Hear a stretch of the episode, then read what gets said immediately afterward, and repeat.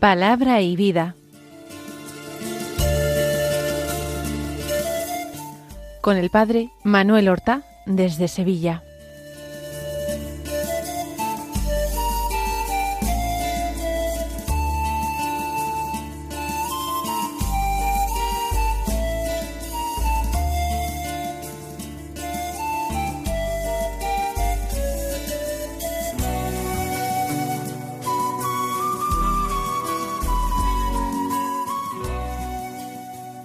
En el nombre del Padre y del Hijo y del Espíritu Santo. Amén. Alabados sean Jesús y María. Muy buenos días, queridos amigos, oyentes de Radio María y seguidores del programa Palabra y Vida. Hoy es el viernes de la tercera semana del Adviento, un viernes que es 22 de diciembre. Ya sabemos que eh, la última semana antes de la Navidad, la Iglesia eh, propone lecturas eh, concretas, no la lectura continuada habitual del tiempo ordinario. Sin embargo, hemos estado leyendo estos días de una manera continuada el Evangelio de San Lucas. Y hoy continuamos en este capítulo primero, del que leemos los versículos cuarenta y seis al cincuenta y seis. Si hace un par de días leíamos el episodio de la anunciación del ángel a María, ayer leíamos la visitación de María a Santa Isabel. Y hoy llegamos a la culminación de este episodio escuchando el himno de María, ese cántico evangélico del Magnificat.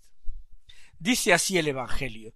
En aquel tiempo María dijo Proclama mi alma la grandeza del Señor. Se alegra mi espíritu en Dios mi Salvador, porque ha mirado la humildad de su esclava.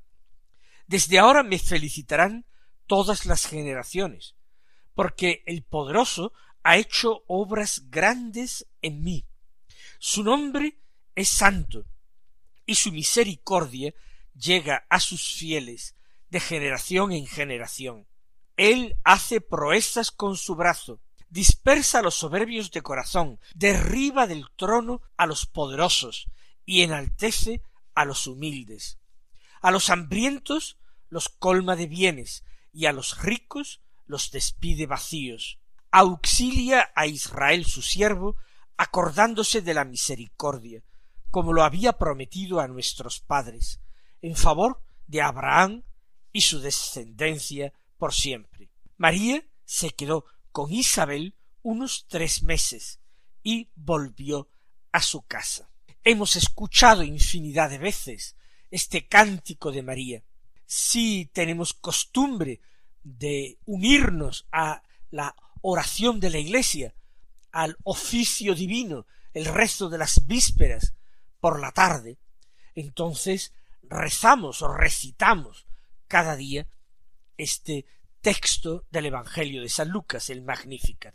Vamos nosotros, sin embargo, una vez más a considerarlo, a hacer algunas reflexiones espirituales, a descubrir la belleza y la hondura de estos textos del Evangelio. Es la única oración larga que se pone en labios de María los evangelios nos dejan muy pocas palabras de ella, y casi todas muy cortas.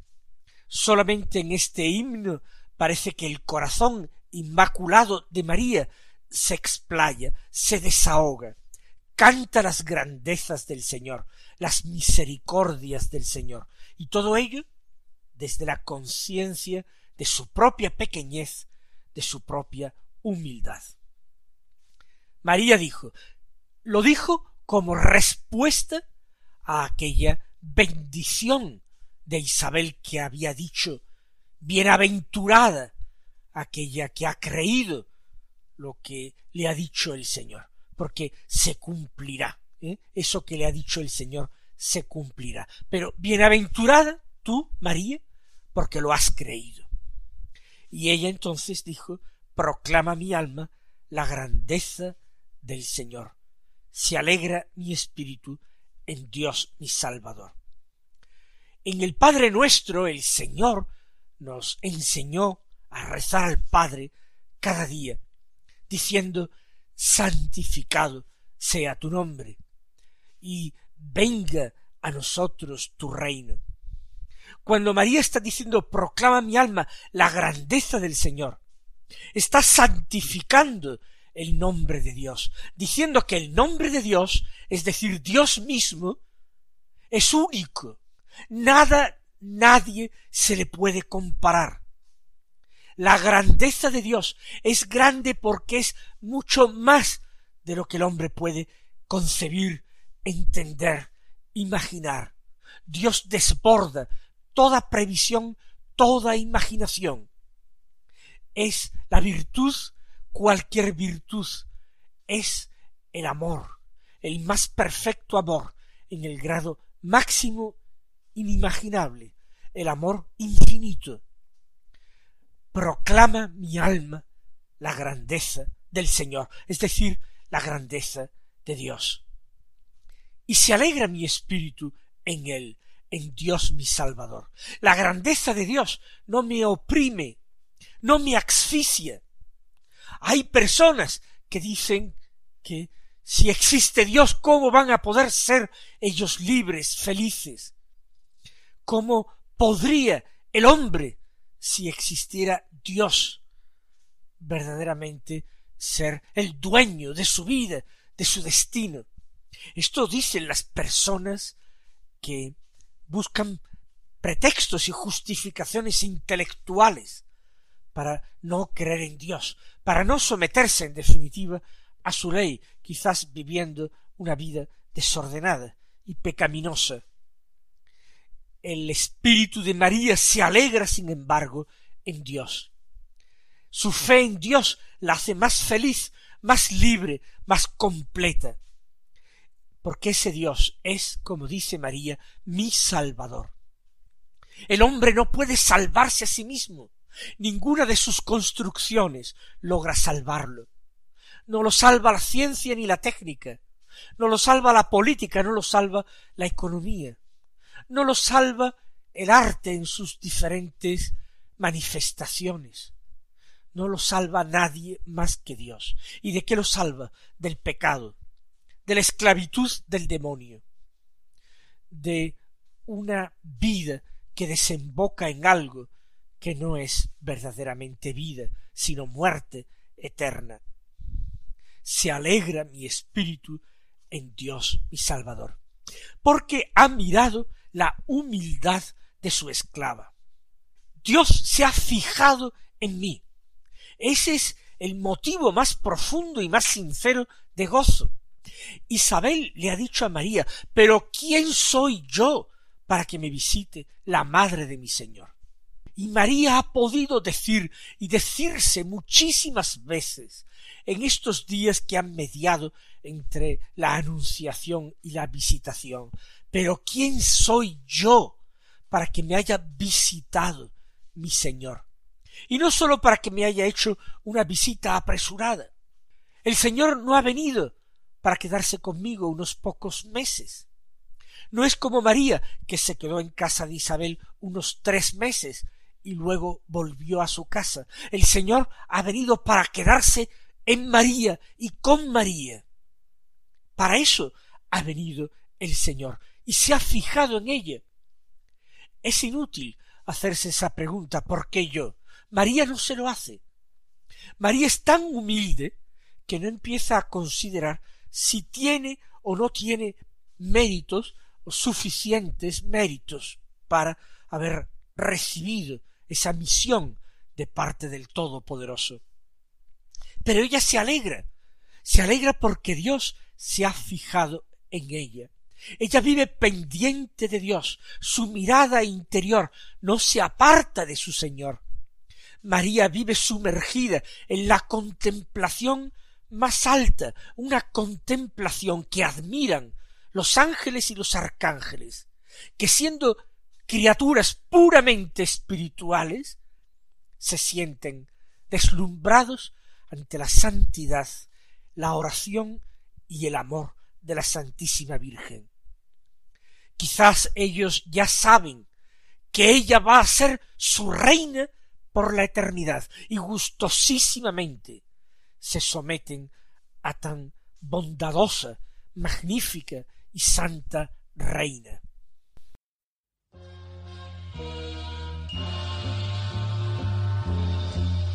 One.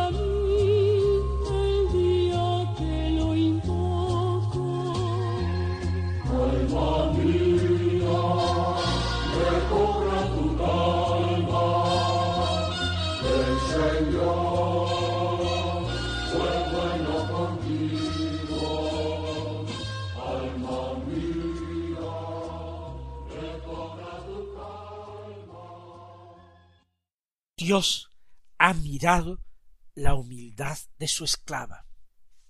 Todo lo que tiene María de bueno, de hermoso, todo ha sido dado por Dios. Nada de lo que tenemos nosotros de positivo, de valioso, nada es nuestro. De nada podemos nosotros atribuirnos el mérito, de nada podemos envanecernos, porque todo lo que haya en nosotros que valga algo, realmente todo, absolutamente todo, procede de Dios. Se alegra mi espíritu en Dios, mi Salvador, porque ha mirado la humildad de su esclava. Y continúa María, desde ahora me felicitarán todas las generaciones. Desde la más profunda humildad si ella es consciente de que todas las generaciones humanas la van a llamar bienaventurada. Isabel ha sido solamente la primera que ha dicho bienaventurada tú, porque has creído lo que te ha dicho el Señor. Pero ha sido sólo la primera. A partir de ahora serán todas las generaciones quienes pensarán en María con amor y gratitud, quienes se encomendarán a María, quienes querrán vivir refugiados en María, amparados por María, auxiliados por María. Todas las generaciones me llamarán bienaventurada. Efectivamente, la bienaventurada Virgen María, la Santa Madre de Dios. Y la humildad es la verdad. Nos lo dijo Santa Teresa de Jesús, nuestra gran doctora de la Iglesia. La humildad es la verdad. Son falsas humildades las que de labios afuera niegan realidades que no son conocidas. Si no hay nada de lo que nos podemos envanecer, sino que todo don perfecto viene de arriba, todo lo que hay de bueno en nuestra vida lo podemos atribuir al regalo del Señor. ¿Por qué entonces habría que tener escrúpulos para decirlo, para proclamarlo? María ciertamente no los tiene. Desde ahora me felicitarán todas las generaciones. ¿Por qué? Porque Dios ha mirado la humildad de su esclava. Porque el poderoso ha hecho obras grandes en mí. No es María la que se ha empeñado en hacer obras grandes por Dios. No es ella la que se ha creído muy fuerte, muy virtuosa, no es ella la que ha dicho yo voy a hacer cosas grandes por Dios. Espera tú, Señor, y verás cómo ahora voy a dejarte muy bien y hacer grandes obras por ti. Actitud que han adoptado muchos hombres a lo largo de la historia. Y algunos han terminado creyendo o intuyendo de una forma equivocada que Dios les tenía que estar agradecidos porque eran ellos los que hacían cosas por Dios. María, en cambio, reconoce el poderoso ha hecho obras grandes en mí. El poderoso se ha lucido en mí. Ha hecho maravillas en mí. Sin mérito, porque ha querido. Ese es Dios. No se le pueden pedir explicaciones. Su nombre es santo y su misericordia llega a sus fieles de generación en generación. Les decía que en el Padre nuestro Jesús nos enseña a decir santificado sea tu nombre al Padre. Y cómo María dice proclama mi alma la grandeza del Señor. Ahora dice su nombre es santo. Y esto es exactamente lo mismo que ha dicho antes. Que Dios es santo quiere decir que es totalmente distinto del hombre. Es un Dios trascendente, pero al mismo tiempo es el Dios que más cercanía puede entablar con su criatura, que mayor amor puede derramar sobre su criatura, que mayor preocupación paternal puede tener por cada uno de nosotros. Por eso su nombre es santo, su nombre es misericordia, su nombre es salvación. Y eso quiere decir que su nombre es santo. Y su misericordia llega a sus fieles de generación en generación. Esto lo creían también los hombres y mujeres del Antiguo Testamento. Cantaban la misericordia de Dios que se derramaba de generación en generación sobre aquellos que le amaban y le temían. Lo grande es que ahora, en esta revelación evangélica, la misericordia de Dios se derrama de generación en generación de pecadores, no sólo de personas justas, no sólo de santos. La puerta de la misericordia se ha abierto cuando María en la Anunciación ha dicho aquí está la esclava del Señor, hágase en mí según tu palabra. Desde ese momento podemos llamar a María puerta del cielo, porta celi, puerta del cielo. Por María entra la salvación de Dios en el mundo. Y María, como ya hemos dicho antes, se convierte en puente de gracia, por eso es madre de la divina gracia.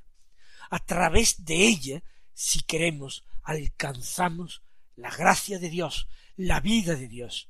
Ella dio vida al Hijo de Dios y ella a cada uno de nosotros, los hijos adoptivos de Dios, a cada uno de nosotros nos da vida también, nos da la vida de Dios, como madre de la divina gracia, como madre de los hombres, como madre de misericordia. Su misericordia llega a sus fieles de generación en generación, de muchas maneras, pero de una manera particularmente excelente, a través de la Virgen Santa María. Continúa ahora Nuestra Señora diciendo, Él, es decir, Dios, hace proezas con su brazo, dispersa a los soberbios de corazón, derriba del trono a los poderosos y enaltece a los humildes. ¿Qué nos está diciendo la Virgen? Nos está diciendo que Dios tiene sus preferencias, que Dios hace sus opciones. Ese Dios que es capaz de hacer proezas con su brazo, es decir, con su fuerza, que pone a su servicio el universo entero y todo lo creado, animado o inanimado está a su servicio. Él rechaza a los soberbios. No hay pecado que deteste Dios, que aborrezca Dios más en el hombre que la soberbia. No hay virtud que ame más y acerque más a Dios que la humildad. Porque Dios, aunque a nosotros nos sorprenda y nos llame muchísimo la atención, Dios él mismo es humilde, es la humildad misma. Porque Dios es la verdad, y Cristo lo afirmó clara y abiertamente cuando dijo Yo soy camino y verdad y vida. Si la humildad es la verdad y Cristo es la verdad, quiere decir que Cristo, el Hijo de Dios y Dios mismo, es humilde.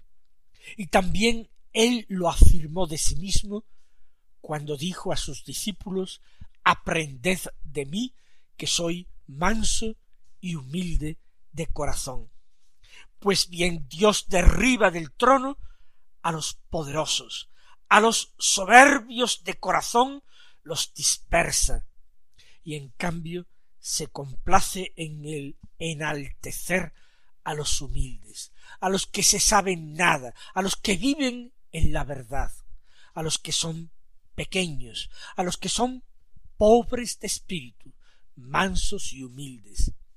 A esos los enaltece y a los hambrientos los colma de bienes porque la misericordia de Dios se derrama y se extiende precisamente sobre los pobres y los pequeños para enriquecerlos y engrandecerlos, exaltarlos, y en cambio a los ricos, a los que se creen ricos, a los que creen que no tienen necesidad de nadie, porque ellos se bastan a sí mismos, autosuficientes, a esos Dios los despide vacíos qué grande y qué sabio es Dios. Y esto produce la alegría eh, verdaderamente desbordante de María, que sigue diciendo auxilia a Israel su siervo, acordándose de la misericordia como lo había prometido a nuestros padres, en favor de Abraham y su descendencia por siempre.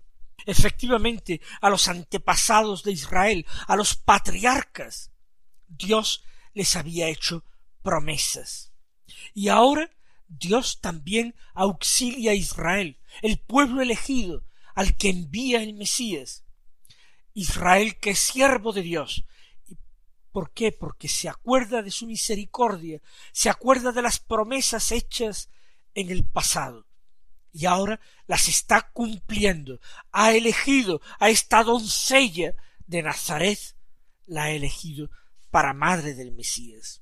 Termina ahora el evangelista San Lucas diciendo que María se quedó con Isabel unos tres meses y volvió a su casa.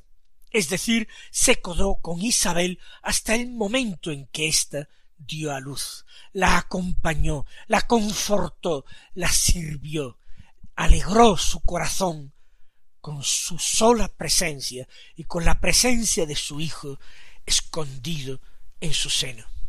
Mis queridos hermanos, que también el día de hoy sea para nosotros día de intenso júbilo y acción de gracias.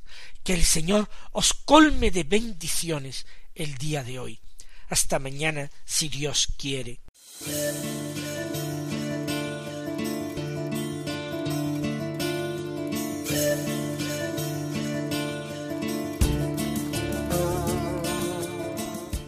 Han escuchado en Radio María Palabra y Vida,